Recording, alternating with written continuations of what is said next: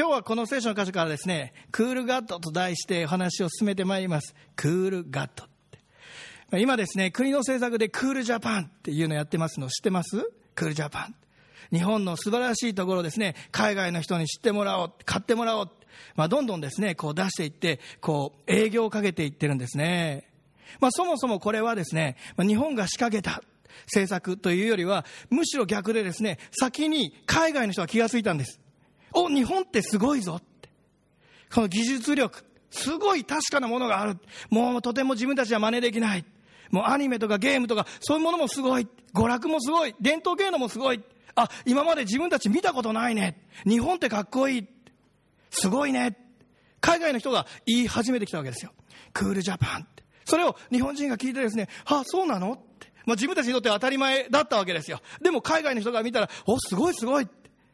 海外の人に逆に教えてもらったんですね。日本の、まあ、特技と言いましょうか、能力と言いましょうか。最近、日本の技術が、まあ、世界に出て、まあ、いろいろ日本の会社もですね、えー、工場なんかもですね、海外にありますが、なかなか真似できないことってあるようですね。それは、この技術的なことじゃないそうです。だいぶ技術的なことは教えてね、このみんなできるようになってきた。しかし、できないことがある。それはソフト面、内側の面だそうですよ。心。例えば、一つの金型から、これで1000個作っといてくれ。ね、こう頼まれると、まあ、海外の人もですね、1000個一生懸命作るわけです。頑張って。しかし、1000個ね、ただできたって持ってくると、いや、お前、なんかこんなもの、ね、途中でガタガタになってるじゃないか。ね、いろんなゴミが入ってるじゃないか。こんなの1000個もいらないよ。普通、まあ日本の方だったら、この50個ぐらい出てきて、ね、できてきて、ちょっとこれおかしくなってきたぞって。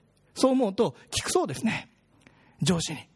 すいません、ちょっと、あの、様子がおかしいんですけど、機械止めて、そして、これでもいいんですか？やり続けていいんですか？いや、これはちょっと問題だ。ちょっとね、掃除してからもう一回やろう。それでまたやる。そうした心遣いというのが、まあ、なかなか、まあ、海外の人にはできない。だから、こうした内側の面を、まあ、今ね、こう伝えていくって、まあ、そういう作業。でもこれは簡単なことではないようなんですね。まあ、時間がかかってですね、まあ、日本もこうね、みんな身につけてきたものですから、まあ、ある意味当たり前のように持っている技術ですが、しかし、まあ、そこには時間と、まだ教育があったわけですよ。イエス様を信じる私たちは、この日本という国だけでなく、もう一つの国に属してます。それは一体どこでしょう？神の国ですね。まあ、ですから今日は本当はクールキングダムキングダム・オブ・ゴッドとかね、つけたかったんですけど、やたら長いものですから、クールガッドにしたわけですが。神の国に生かされている私たちは、どうであるのかっていうことなんです。神の国の素晴らしさ、どこまで気がついているか、どれだけ知っているのか、それを味わっているのか。神の国の素晴らしさについて、神の国に属してない人が伝える、ね、この教えてくれるということはありえないんです。わからないからですよ。なぜか。信仰がなければ神の国ってわかんない。だから、クリスチャンってかっこいいね。神の国って素晴らしいね。こんなにもね、クリスチャンっていうのはわかんないんです。味わってないから。でもクリスチャン味わうことできる。じゃあ、どれだけ味わってるでしょうか。神の国を知らない人たちも、まあ、多少ね、その神の国の素晴らしさ、そのね、こう、部分的に放たれる香りについての素晴らしさはわかる。例えば、ゴスペルって素晴らしいね、力あるね。キリスト教式の結婚式、なんか素敵ね。それらっていうのは、本質というよりも、まあこの、イエス様そのものの本体というよりは、まあここから出る、まあ少々ね、まあおまけというとちょっと大げさですけれども、本体が、だ、だからどれだけすごいということなんですね。その周りの枝葉の部分が、いい香りがするならば、素晴らしいものを感じるならば、でも本体そのものを味わい知るのはイエスも知らないと信じないと信仰がないと味わい知ることはできません。そして私たちはそれを知りまたその中に生かされることができる。これはどれほどすごいことでしょうね。この世にあって天国に生きることができる。クリスチャンがじゃない人が聞いたらびっくりしてしまうようなことですけど。でも私たちはその奇跡的な恵みの中に生かされているじゃあ、日常の中でどういうふうに歩んだらよいのか。神の国に生かされるものだからこその歩みがある。その味わい知るための生き方がある。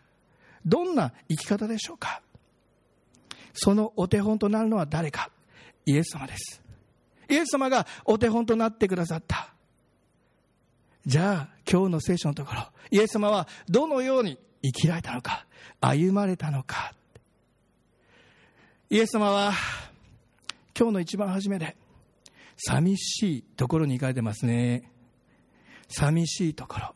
何しに寂しいところに行かれたのかなんで寂しいところに行ったのかって。聖書には祈るためであったって書いてありますね。祈るためにわざわざ寂しいところに行った。神様との交わり。この関係イエス様にとって切ることができない。そしてそれが喜びであり力である。だからいつもそこにわざわざ行かれたんです。寂しいところに。しかしそこにペテロをはじめもうねいろんな人たちがやってくるわけです。続々と。イエス様のとこ行こうイエス様のとこに行こううわーっと押し寄せてくる。じゃあイエス様その時どうされたか。たくさん人が集まってきた。みんな癒しを求めている。ペテロは言うんです。さあ皆さんがお待ちです。イエス様。そうするとイエス様は何と言うか。さあ次の町へ行こう私は福音を述べ伝えるために来たのだからカクッとなっちゃうわけですよなぜ？彼らはね、人がわーっと集まって、癒しを求めて、ね、イエス様、イエス様って言ってる。もう熱狂的な状況になってる。でもイエス様は、肩透かしを食らわしたように、さあ、次の町に行こう。福音を述べ伝えるために、私は来たのだから。なんで？ペテロ思ったかもしれません。そこに集まった人たちも、聞いてた話と違うって。え、癒してくれるんじゃないの？え、一体何これって。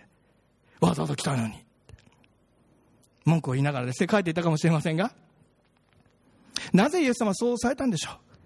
別に今そこでですよ、癒したり、またお話をしたり、せっかくだからね、みんなでコーヒー飲みながらお話ししましょうか。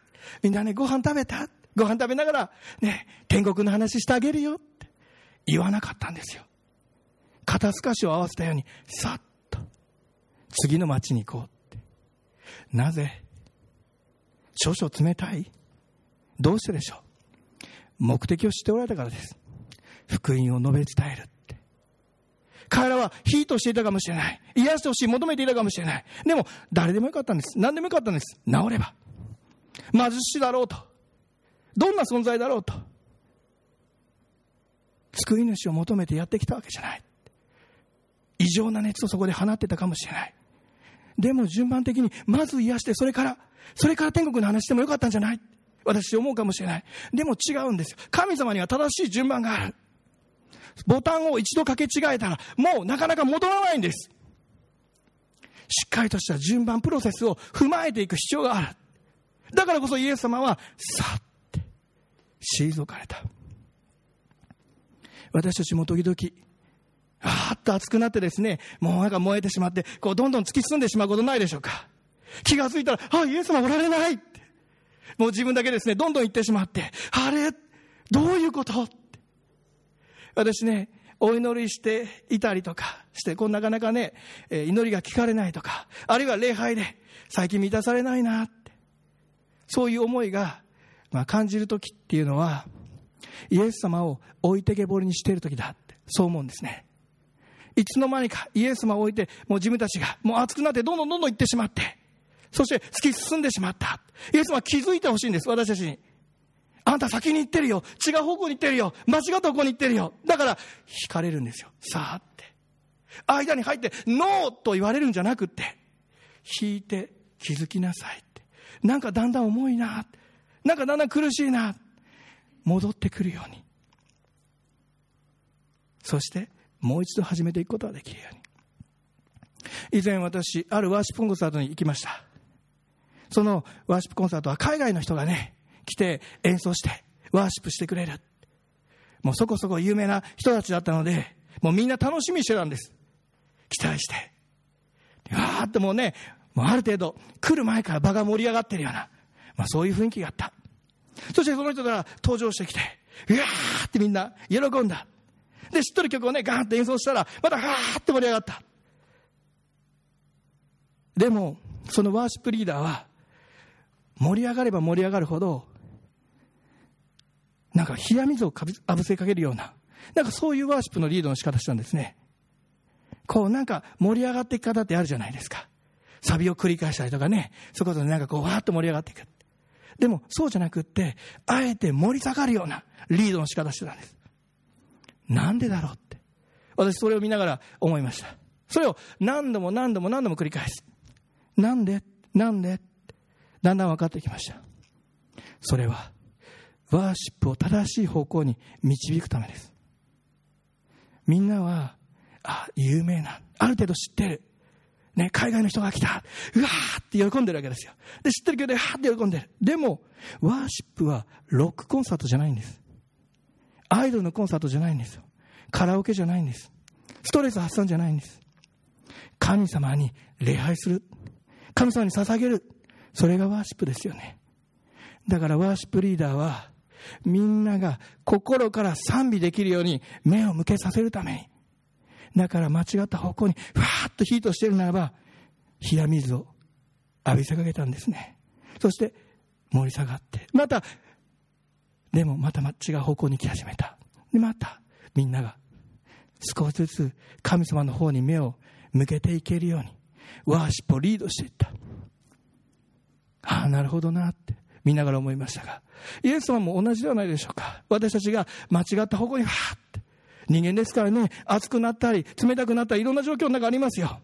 もう思い込んでしまったり。でもそうした時に、さっと引かれて、違うよって教えてくださるんですよ。イエス様が12歳の時に、水越の祭りのお祝いをしに、エルサレムまで家族で行かれました。その時に、まあ、お祭りが終わってですね、その場所で時間を過ごして、ね、さあ帰りましょうって、家族で帰っていった。もう一日ぐらい行った時に、ふっとお父さんお母さん、弟たち気がつくわけです。お兄ちゃんがいない。イエス様がいない。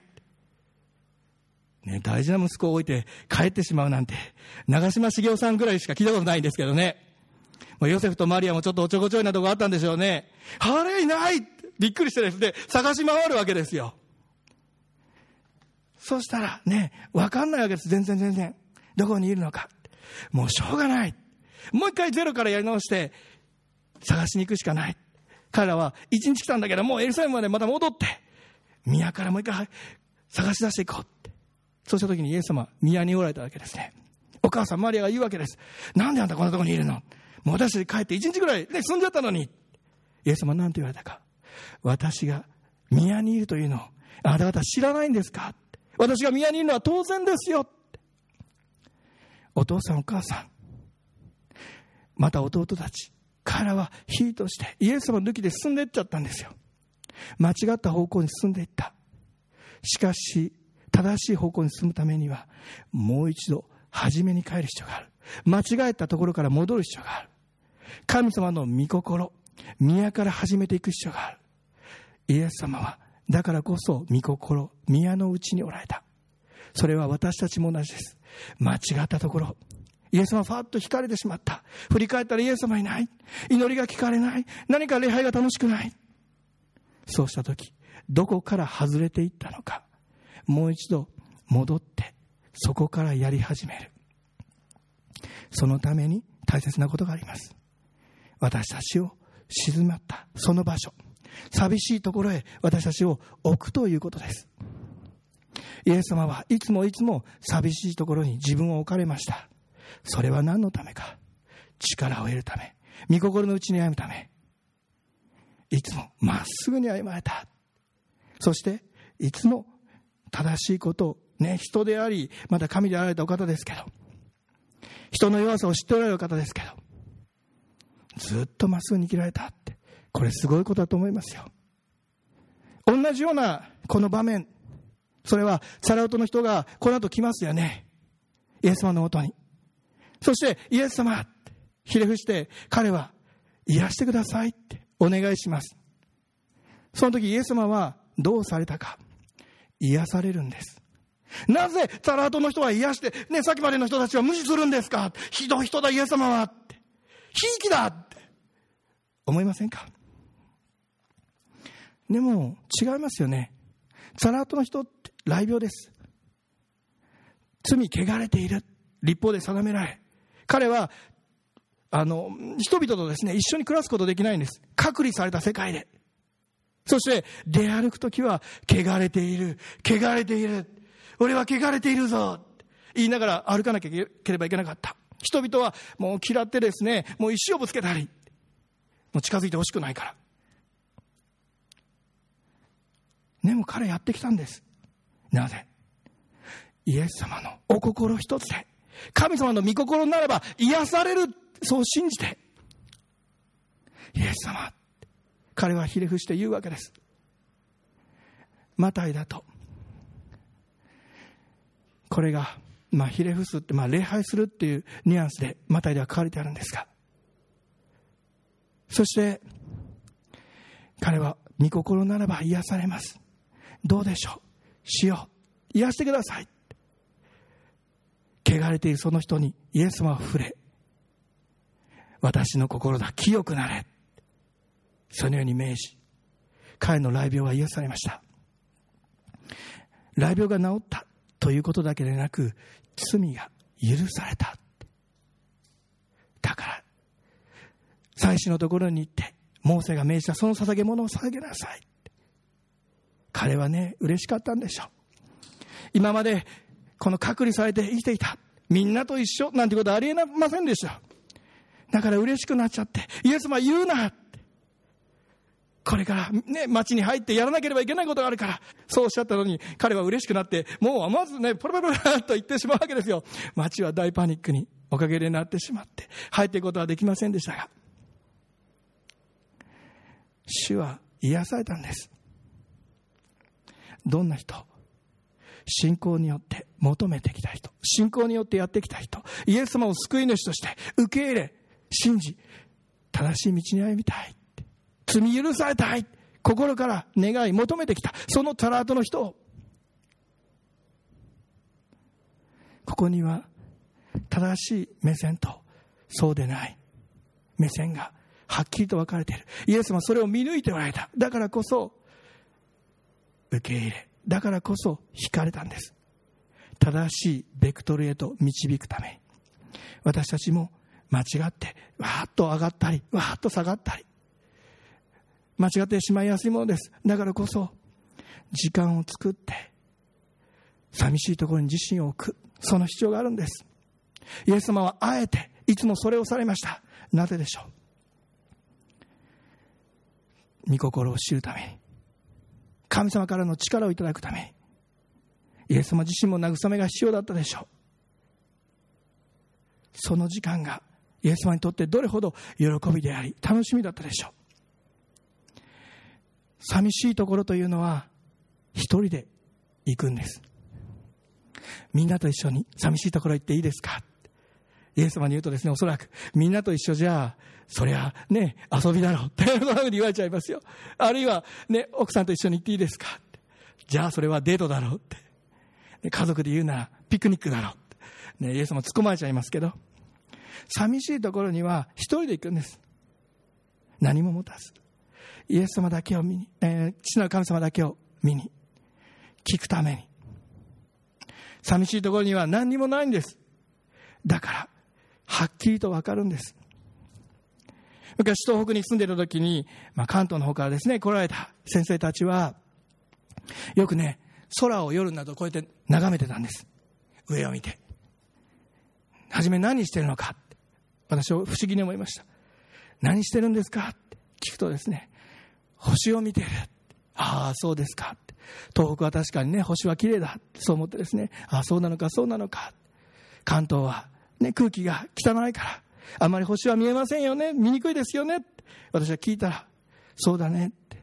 でもね、空気は最近そんなに汚くないんだ。昔に比べれば随分良くなっている。空気のせいで見えないわけじゃないんだよって教えてくれましたね。じゃあなんで見えないんですか？それは東京は街が明るすぎるって。人工的な光やネオンが多すぎる。だから星が見えないんだって。ここは真っ暗でしょ。だから降ってくるようなね、星が見える。素晴らしいって。そう言っておられましたが、そうだなって思うんですね。私たちの日々は、毎日の中では、いろんな人工的な明かりたくさんあるんです。でもその人工的な輝きのゆえに、神様の本当の明るさが見えにくくなってしまっている。だから、寂しいところに行く必要があるんです。寂しいところに行って静まって、主を見上げる。そして、はっきりと輝き出ている、その主の御心を教えられて、力を受けて、慰められて、そして出ていく。またそこでは一つのプロセス、訓練があります。それは聞くということなんです。人にとって聞くというのは難しいことなんですね、一番。見るっていうのはそんなに難しいことじゃない。目にね、こう入ってきて、飛び込んできて、ああ、楽しいなとかね、いろいろこう、すぐに、こう、主観と結びついて、ね、また見たくなければ、まあ、見な見なければいいですけど、ま、自分である程度コントロールできる。あるいは、読むということもそうなんです。読みたくなくなったら、ああ、疲れた、パタンって閉じてしまえばいい。でも、聞くっていうのは、相手があるんですよ。ああ、分かった分かったって勝手に閉じてしまったら聞けないわけですね。だから、相手に主導権を渡さなきゃいけないんです。聞くという作業は。それは、クリスチャンにとって、神の国にとって、とっても大事なことなんです。主導権を渡す。この世の文化というのは、主導権をどう握るかなんですよ。どういうふうにコントロールするか、どういうふうに支配するか、これはこの世の考え方。しかし、神の国は主導権をどうやって神様に明け渡すかにあるんです。神様が導いてくださるか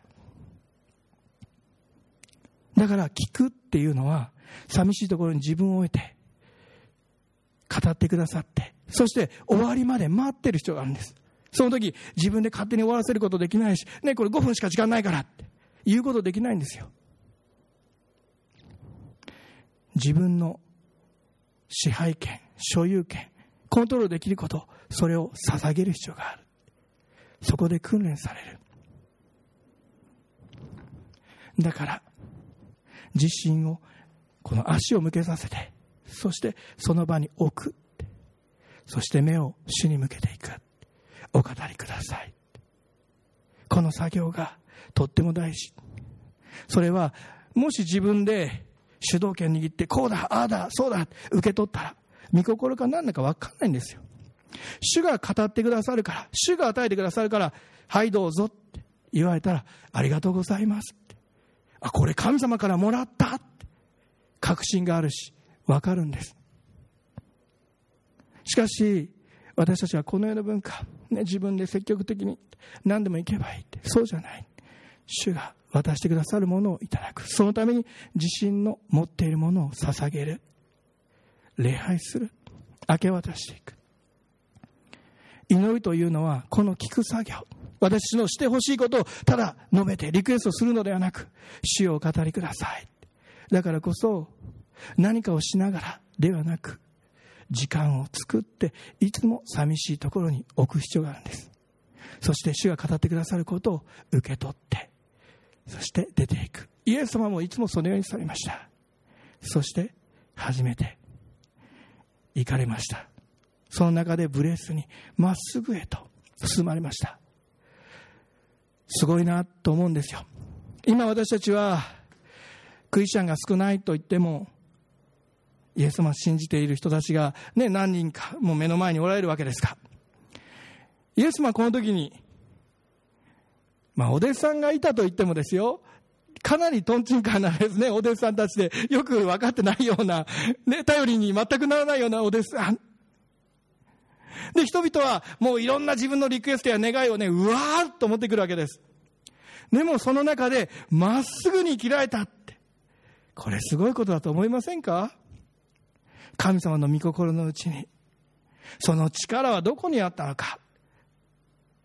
それはこの寂しいところに行かれて、確信を受け取り、力を受け、始められたところにあるんですよ。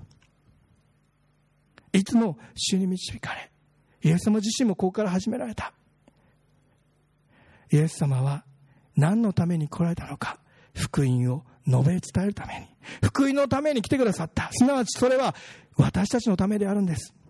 私たちが罪許され、救われるために。だからこそ何が一番大切なのか。今、そのね、ちょっと良いことをするがために、またそれをしたために、そのまま道に間違って行ってしまうならば、しない方がいい。それよりもなすべきこと。それをイエス様はなされた。マタイの16章開きましょうか。えー、マタイ16章ですね。マタイ16章26節お読みいたします。マタイ16章26節人はたとえ全世界を手に入れても、誠の命を損じたら何の得がありましょう。その命を買い戻すのには、人は一体何を差し出せばよいでしょう。人はたとえ全世界を手に入れても、人はたとえあらゆる富を手に入れたとしても、人はたとえ自分が満足する生き方をしたとしても、人はたとえ健康に生きられたとしても、人はたとえ自分の欲が全うされたとしても、誠の命を損じたら何の得がありましょう？イエス様は何が大事なのか、一番知っておられたんです。そして何のために自分が来たのか知っておられた。それは福音のためです。福音を述べ伝えるため。福音のために自身を捧げるために。自分が犠牲になるために。私たちが誠の命を信仰によって受け取るために。私たちはこの恵みによって、イエス様がまっすぐに歩まれたからこそ信仰によって救われた。どれほどの大きな神様の愛があるでしょうか。イエス様の犠牲がそこにはあるでしょうか。今から60年ぐらい前の話です。今は青森と函館を結ぶ青函トンネルというトンネルもありますが、まだその当時は、まあ、そうしたトンネルもなかったようです。まあ、数少ない、まあ、函館と青森を結ぶその方法として船というものがありました。青森と函館を結ぶその船の中に遠山丸って船があったんですが、もう海洋の女王って、もうすごい綺麗なですね、船として知られていたんです。もう大きな船ですね。もう千人以上の方が乗ることができるような船。しかし、ある時に台風がやってきたんです。気象予報士は、台風がやってやってくるから、かなり危険な状況だ、ということを、まあ、この船の会社に知らせたんですね。しかし、船の会社、なぜか運航をずっと続けたままだったんです。この東山丸もずっとこう運行していたんです。台風がやってくる。風速50メーター。もう波が10メーター以上の。もう辛坊さんがですね、ニュースでやってましたけど、もう海上自衛隊の人に助けられてよかったってやってましたが、大変な状況の中で、もう人々はですね、大パニック状態になっていました。出航したのはいいものの、混乱状態。しかしその中に2人の宣教師がいました。その船の中でもうパニックになる恐怖に怯える人たちに手品を見せてね大丈夫だよって慰めて励ましていたんです。でも状況はどんどんどんどん悪くなるんです。とうとう船内放送で救命胴衣を着用してください放送で流されて人々はみんな救命胴衣を着る。一人のお母さんといた女の子がどうも救命胴衣が壊れていて着ることができないって。もうねとんでもないこの命がどうなっちゃうんだろうっていうような状況ですからもう焦ってるわけですね。それを見た宣教師がよかったら僕の使ってくださいって差し出すんですね。私は泳ぎができますから大丈夫ですよって、ね、子供とお母さん使ってくださいって。ありがとうございます。そしてまた別の方では、青年がですね、俺の決め同意がないって。なんでお前らみんな乗ってんの俺のがないって騒いでるわけですよ。もう一人の宣教師が、ああ、そうですか。じゃあ私の救命同意をあげますって。私はイエス様に救われてますからねって。あなたまだ救われてないでしょだからこれを受け取って、またね、無事に地上にたどり着いたら、教会に行ってイエス様を信じてねって。あ、わかりました。ありがとうございます。って、救命胴衣を着て。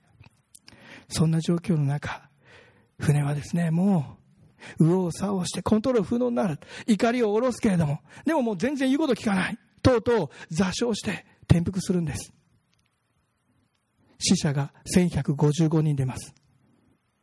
この遠山の事故というのは、タイタニックに次ぐ2番目に大きい事故なんです。そして、ここにいた宣教師たちも天に召されてきました。しかし、その救命同意をもらった少女と、そして青年は助かったんです。後に新聞記者の人たちに、私たちは宣教師によって、この救命同意をもらって救われた、助かったんです。証しをしたんですね。私はこの話を本当にすごい話だな、そう思うんです。救命同意というのは命そのもの。それを人に使ってくれ。私は泳げるって言ってた人は全然泳げなかったそうです。全く泳げないでも使ってほしい。その少女が救われるために、助かるために。すごいなって、そう感じます。まさにこれは、イエス様の後ろ姿がそこに、人々の目には映っていたんじゃないかって。そして、私たちはその宣教師ではありませんが、イエス様によって救命同意をいただいた。それは、霊的な救い。イエス様が私たちの罪の磨いとなり、十字架にかかり、死んでくださった。そして、墓に葬られた後に、3日目によみがえってくださった。この救い。それは、イエス様が自身を捧げられ、犠牲され、私たちが救われるために、これを使ってほしいって、渡してくださった救命同意です。だからこそそれを受け取り私たちも救われましたイエス様は3日目によみがえってくださってその恵みのうちに私たちも生かされていますだからこそ天の父なる神様との関係の中に生きることができる。そして神様の文化。神の国の恵みを知ることができる。味わうことができる。寂しいところに行き主を見上げるとき御心を確信を教えてくださる。だからこそ、私たちは日常の中で、毎日の中で、私の生き様を通して、歩みを通して、神様の愛が、神様の御国が表されるように、時間を作り、寂しいところへ出ていこうではありませんか。そして、主からの確信を、御声を、御心を教えていただきましょう。クールガッ私たちを通して、イエス様を信じる者を通して表されていくからです。主は生きて働いてくださいます。期待を持って歩んでまいりましょう。お祈りいたします。愛する天の地の神様、あなたが生きて働いておられることを覚えてありがとうございます。人は、ある時には上がり、ある時には下がり、自身の肉体的なコンディションを持っても左右されやすいものです。しかし、どんな時もあなたは変わらず正しい方向を知っておられますだからこそ私たちはイエス様がそうされたように寂しいところに自身を置き目を向けあなたからの確信と導きを受け取る。この作業をおろそかにすることがないように助けてください。混乱しているその場面の中でイエス様はまっすぐ生きられました。それはこの寂しいところに行かれ使徒の時間。それは喜びとともに力を受ける確信を受ける時間でもありました。私たちも同じようにその恵みに預かることができます。どうぞ強めてください。また今疲れている人がいるならばその疲れをもあなたが癒してくださいます。からありがとうございます。解放し見るべき方向主をあなたが指し示してくださることを感謝いたします。一切の思い煩いを主に委ね明け渡していくことができますように聞くというのは明け渡す作業です。それなくして聞くことができません。なぜなら自分の主観や考えや思いや願いが妨げるからです。それら全てをもあなたに明け渡しあなたが力強い確信とともに導いてくださることをありがとうございます。力も与えてくださる方備えも与えてくださる方導きを持って示してくださることを感謝します。栄光が主にありますようにイエス・キリストの皆により信じてお祈りいたします。アーメン。